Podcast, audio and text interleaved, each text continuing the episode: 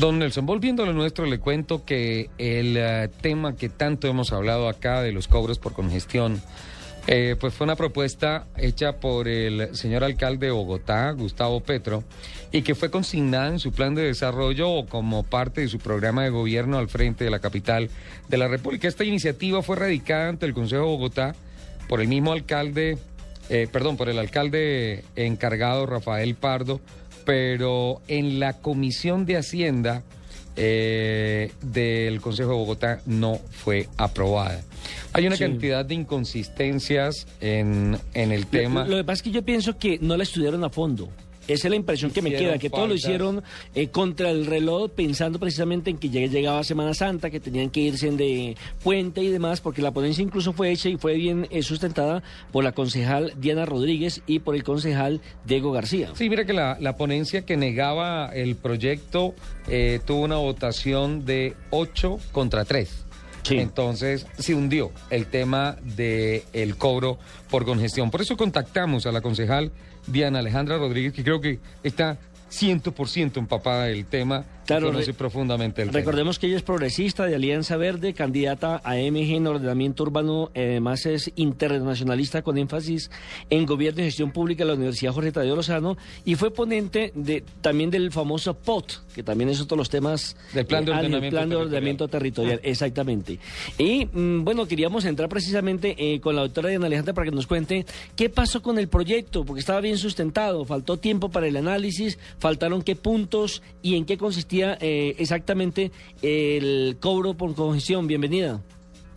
Bueno, buenos días a todos. Eh, no, realmente yo siento y lo que pasó fue que el ministro Pardo en su momento de encargo como alcalde de Bogotá radica el proyecto pues también con la intención de demostrar resultados en, en su corta gestión como Sí. alcalde encargado. Y eh, pues una de las apuestas que tuvo fue el tema de los cobros por congestión que en su momento Gustavo Petro había decidido no presentar hasta que terminara eh, la etapa de estudios que está haciendo la Secretaría de Movilidad con la Interventoría de la Universidad de los Andes. Sin embargo, pues nos entregan el proyecto, eh, nos vimos pues un poco eh, cortados con el tema de Semana Santa que nos tocó trabajar pues en esos días para poder presentar la ponencia a tiempo, no tuvimos 10 días más de prórroga que es la que nos dan pues los, a los concejales que somos ponentes para presentar eh, los proyectos de acuerdo, las ponencias. Y en ese sentido, pues eh, en, ese- en, esas, en esas dos semanas que tuvimos para estudiar el proyecto encontramos varias cosas. Primero, ¿qué es lo que quiere la administración? Que únicamente nosotros autoricemos la tasa de cobro.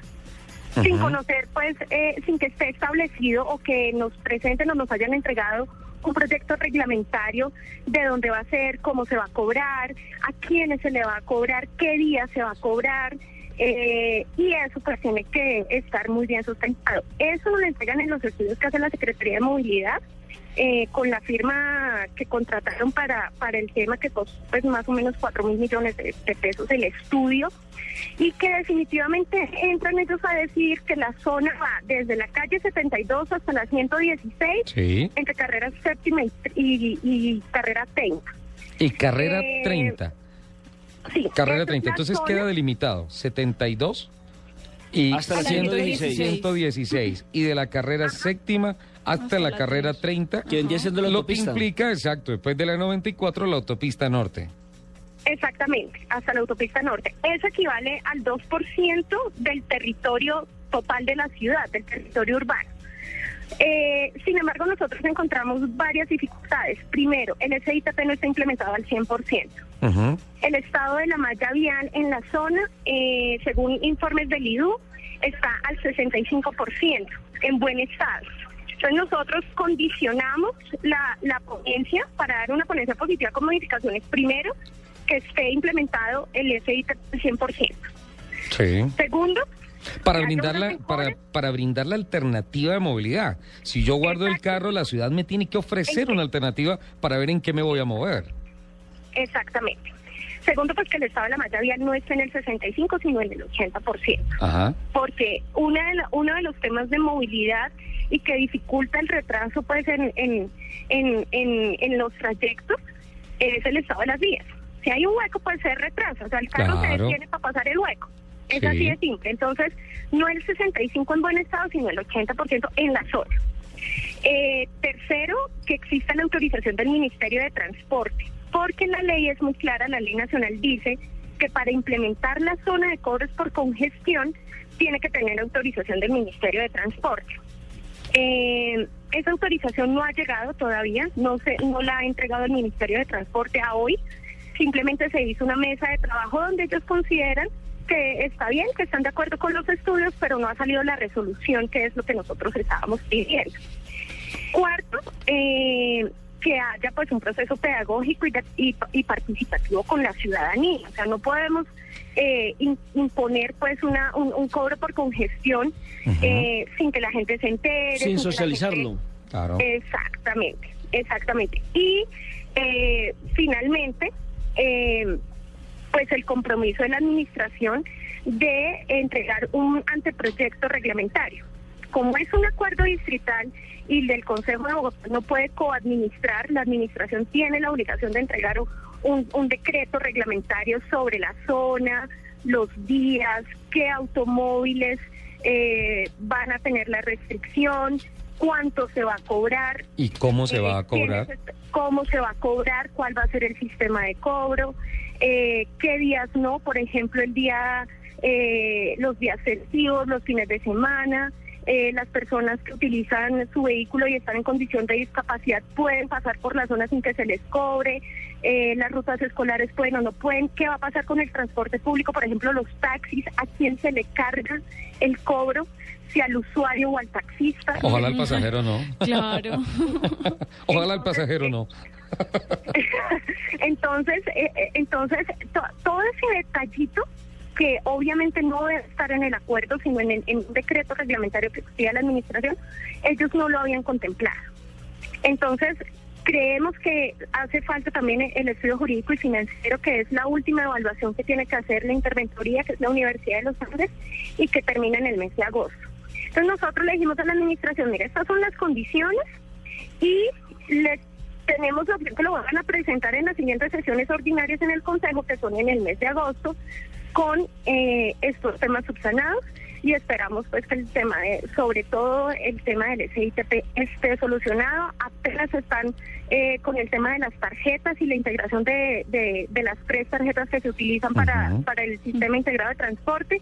Entonces hace falta el tema de la unificación de las tarjetas, eh, hace falta pues el, el impacto que se va a generar en otras zonas por el cobro y sobre todo la destinación de lo, de lo que se recoja de los cobros. ¿Para dónde va a ir esa plata? Concejal Rodríguez. para infraestructura, dime. Justamente quería, y qué pena interrumpirle, estuve... No se eh, tanto. estuve, estuve a raíz de esta noticia y en, en, virtud de la preparación que debemos tener sobre el tema, hay algunos eh, ejercicios de cobros por congestión en algunos sectores en ciudades importantes en Estados Unidos, pero particularmente estuve revisando unos cobros por congestión en Londres, que eh, si bien es una sociedad y una ciudad muchísimo más organizada y respetuosa de las normas como la nuestra, arrojaron en algunos estudios que la conclusión no era del todo buena desde el punto de vista eh, mejorar radicalmente la movilidad, pero que sí generaba una salud financiera para las arcas de,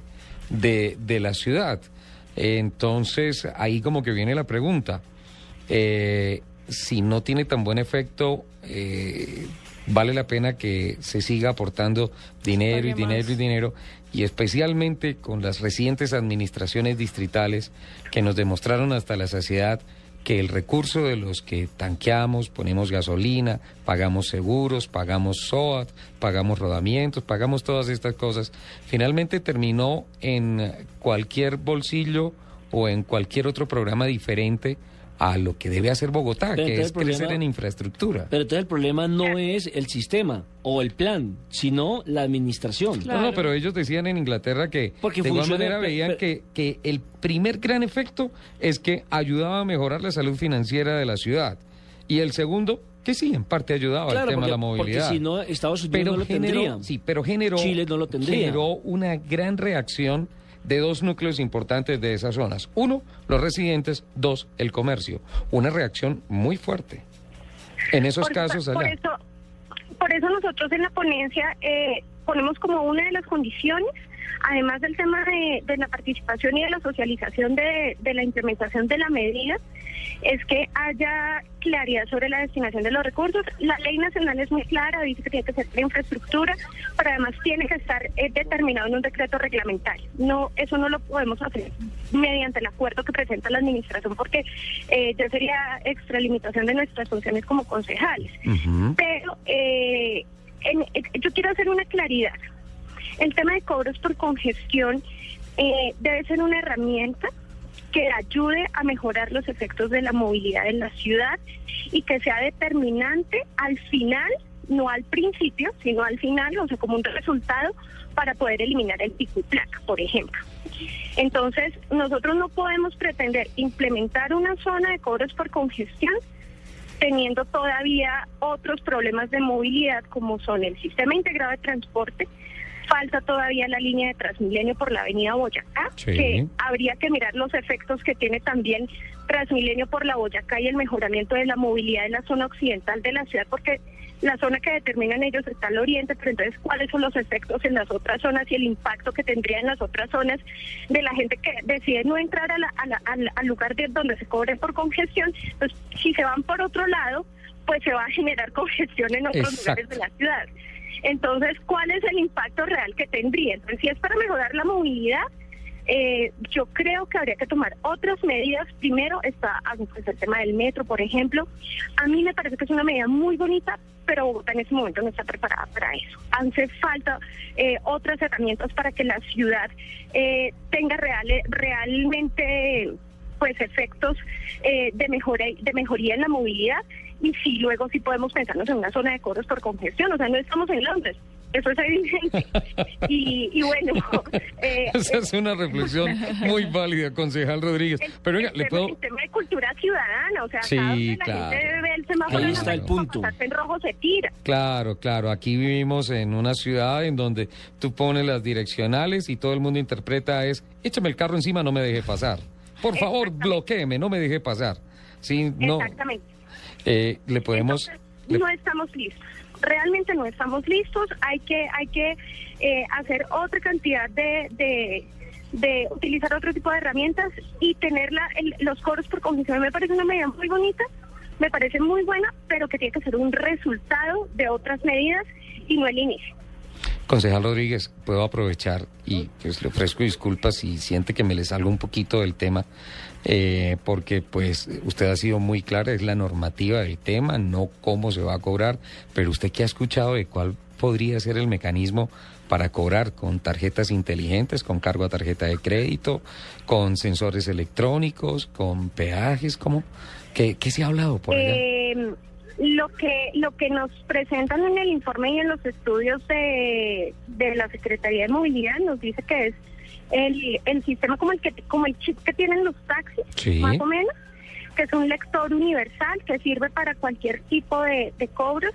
Eso requiere instalación de unos dispositivos eh, en los bordes pues de la de la zona que se que se determina y eh, además de eso eh, eh, es con descarga automática pues de la cuenta que los usuarios pues deseen pues radicar o inscribir más o menos. Como en Argentina así tarjeta de crédito. Ah. como funciona más o menos en Estados Unidos y en Chile que es un descuento automático de, de, sus cuentas pues de la tarjeta de crédito de la tarjeta de crédito puntualmente. Un método prepago. Entonces eh, se hace un prepago de, por decir algo, esto ya estoy especulando 100 mil pesos. Y eso me da para entrar 20 días a la, a la zona por congestión y pues utilizar un mecanismo prepago. Esas son las dos opciones que nos han presentado, eh, pero que no están establecidas, o sea, no hay claridad frente al tema ni siquiera. Entonces, por eso, por eso yo, yo quiero ser reiterativa, por eso una de las exigencias es el, el proyecto de, de acuerdo, de decreto reglamentario, perdón, porque porque sí es necesario conocer el detalle, o sea, si se va a hacer un proceso de socialización hay que decirle a la gente qué se va a cobrar, cómo se va a cobrar, dónde la van a cobrar, qué, qué, dónde tiene que ir a poner los dispositivos, o sea, recordemos también que cuando se, se empezó a implementar el pico y placa, la gente tenía, tenía que ir a poner sus calcomanías en el carro, eh, eso generó pues cualquier cantidad de inconvenientes. Sí. Si lo hay con el paso. El distrito en ese momento que terminó pues además investigado por la Contraloría en su momento el secretario de Movilidad por, por ese tema de las calcomanías. entonces que era un tema pedagógico, pero pues que al final ya todos sabían que según el número pues tenían unos días, entonces también mirar cómo eh, hacer que los recursos sean efectivos y no se vayan pues a, a, pues a, la basura, como, como pasó con el tema de las calcomanías en su momento con el tema de tipo placa. Doctora Diana Alejandra, eh, me parece que el problema de socialización se presentó para este proyecto, pero independientemente de esto, usted que eh, estuvo en el programa del Plan de Ordenamiento Territorial, ¿no cree que el punto clave es eh, crear más vías en la capital de la República? La infraestructura por encima incluso de estas medidas que se están tomando para salvaguardar o para colocarle una curita en cierta forma al gran problema que es la falta de desarrollo de la ciudad, porque nos quedamos cortos. Es que, es que vuelvo otra vez a la frase lapidaria del señor alcalde Petro el primer día de gobierno no más vías, porque más vías es más carros. Y hasta donde yo recuerdo, desde entonces hemos estado todos los años en venta por encima de 290 mil unidades, de las cuales un altísimo porcentaje se queda en Bogotá. Hablo solamente de los registros del RUNT de vehículos cero kilómetros. El factor de crecimiento de las vías es 0.0%. El factor de crecimiento del parque automotor al día es 0.6%. Eso es catastrófico. El tema es simplemente números. ¿Qué fue lo que pasó ayer? Colapsó Bogotá porque los números no dan. Está claro que es la... Absolutamente cierto. Y ahí hay que mirar también pues con el tema del poder, qué tipo de modelo de ciudad queremos eh, implementar. Entonces, si queremos una ciudad para el vehículo, pues obviamente hay que construirle infraestructura al vehículo si queremos un, un tipo de ciudad que desestimule el uso del vehículo y busque que la ciudadanía utilice otros medios de transporte alternativos, que no necesariamente tiene que ser el SITP o Transmilenio, porque también está el tema de las bicicletas, pues hay que poner la ciudad a la medida de los ciudadanos. Pero también entonces ahí entra la otra discusión que yo he dado. Cómo nosotros vamos a implementar el sistema, eh, donde se habla de un sistema integrado de transporte multimodal, donde incluye a los usuarios de las bicicletas y ni siquiera existe pues, una red eh, grande o, real pues eh, de ciclorrutas seguras para que para que los usuarios de estos sistemas alternativos de, movilidad las utilicen. O por ejemplo lo que está pasando que se crean las, las las rutas para las bicicletas como por ejemplo en la carrera 50 o la que está en Plaza de las Américas eh, por toda la, la carrera, la, la, transversal 76, si no me equivoco. La de la, en la 85 también hay una que es utilizada por los bicitaxis, que no están autorizados y que, y que funcionan bajo la ilegalidad. Entonces, es que la discusión también hace parte de la cultura ciudadana y de, y de, y de la cultura que existe pues en la ciudad del uso del transporte alternativo. ¿Hasta qué punto el, ciudadano dueño de carro está dispuesto a bajarse de su carro para utilizar Transmilenio y si Transmilenio es seguro y si Transmilenio está funcionando? O sea, estamos viendo que Transmilenio está colapsando y todos los días hay una manifestación porque no llegan los porque no llegan los buses. ¿Pero sabe por qué se presentó eso? Porque eh, dejamos que los problemas avanzaran y cuando ya explotó el gran problema es cuando estamos buscando alternativas. No, y porque el tema de Transmilenio se volvió una discusión política más no social. ¿Qué le interesaba a los partidos políticos de los que estaban en la alcaldía y no qué le interesa al usuario? al de día a día. Además, el tema de Transmilenio es, es, va mucho más allá porque es un tema también social y, y yo quiero volver al tema de cultura ciudadana. Eh, los bogotanos, y eso hay que reconocerlo, no, estamos muy mal educados para el uso de estos sistemas. Entonces vemos el bus lleno y nos queremos meter. O sea, embutidos, no importa. Entonces, o nos colamos, no hacemos fila, eh, no, no hay tampoco una conciencia social frente al uso de, del, del sistema alternativo de transporte. Entonces, yo creo que hay que concatenar también otras alternativas también pedagógicas y culturales de la ciudad teniendo en cuenta esas dinámicas reales que tenemos. Entonces, sí, chévere los cobros por congestión, pero es que es que la, la, cultura bogotana también hay que hay que reeducarla. O sea, yo creo que hay que valorar mucho lo que hizo Antanas Mocus en su momento. Entonces, ¿cómo reeducamos a la ciudadanía para que sea efectivo, para que realmente se concienticen que el carro eh, pues lo que ayuda es a congestionar la ciudad y que lo que mejoraría es el uso de- del sistema integrado de transporte. Pero viene entonces el otro problema. Entonces el sistema integrado de transporte no está implementado al 100%, no no da no da pues para para la necesidad que tiene la ciudad, porque es que la ciudad creció un montón y lo que estaba proyectado pues no se ha terminado, falta Transmilenio por la Boyacá, el tema del metro que llevamos 50 años tratando de hacerlo. Entonces, mientras no existan las otras alternativas, no podemos pretender dar la- lo que para mí es una herramienta final, ponerla al principio. Doctora Rodríguez, ¿estamos tan mal educados en esta sociedad que es necesario dedicar vagones de Transmilenio A eso, exclusivos eso para le quería mujeres? preguntar, porque esta semana ya inauguraron el primer vagón Terrible. rosado Vergonzoso. del cual la política, por lo menos de nosotros, aquí en Autos y Motos, era Ver- eh, estar en contra porque me- nos parece que no Claro, podemos ser... cavernícola. Exactamente. Exacto, exacto, en eso. Y quiero, y quiero decir, no vergonzoso, no vergonzoso que se hagan estas cosas y todo eso, sino vergonzoso Que tengamos que- tener uno que decir que vive en una sociedad en donde no somos capaces de comportarnos De al lado de una mujer. Claro, no, eso es, es una cierto. vergüenza. Eh, concejal, quisiéramos tenerla tanto tiempo y hablar de tantas cosas. Oiga, Está tan me, me preocupa que usted le va a hacer perder el quiz a la, a la concejal. Sí, Está sí, en clase. en clase. Claro, está en una maestría. ¿En qué, qué es la maestría a propósito, doctora Diana? En, en, plane- en ordenamiento urbano y regional, además. Ay, Ay, buenísimo.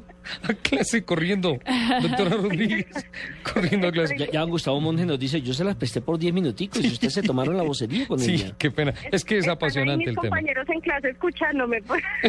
Eh, es hincha además de la equidad. Uy, pobrecita. Sí. Le voy a, la voy a llevar. No, la voy a llevar a que vea un partido del Atlético Bucaramanga. Ahí sí. ¿Cómo le parece? Bucaramanga está en la B, doctora Diana. no, pero le queda no está en la B. ¿En qué, an- ¿En qué anda usted, doctora? ¿En bicicleta? ¿En taxi? ¿En los ca- ¿A, a los concejales les dan también carros? Sí. Sí, tenemos eh, una dotación que nos da Dotación. eh, la Secretaría de Hacienda, que son unos vehículos para movilizarnos por temas de seguridad.